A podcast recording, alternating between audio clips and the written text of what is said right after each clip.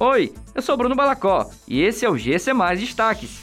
Ceará investiga dois casos da doença da urina preta. Com programação cultural, projeto Visita Espetacular Teatro José de Alencar ocorre até o final do mês. São Paulo abre vacinação na faixa de 12 a 15 anos a partir da segunda-feira. A Secretaria da Saúde do Ceará investiga no estado dois casos suspeitos da síndrome de Hef, mais conhecido como doença da urina preta, comumente relacionada a uma toxina presente em determinados peixes e crustáceos. Os dois casos foram registrados em Fortaleza. Os pacientes, uma mulher de 57 anos e um idoso de 81 anos, foram internados em hospitais privados da capital cearense após ingerirem peixe da espécie arabaiana.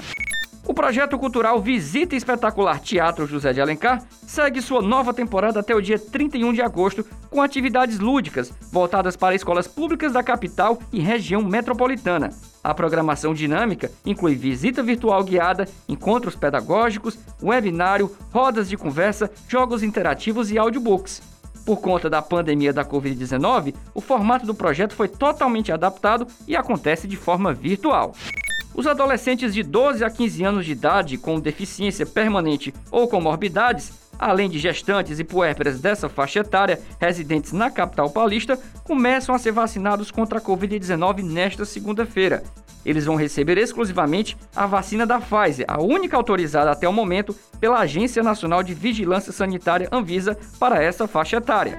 Essas e outras notícias você encontra em gcmais.com.br. Até mais!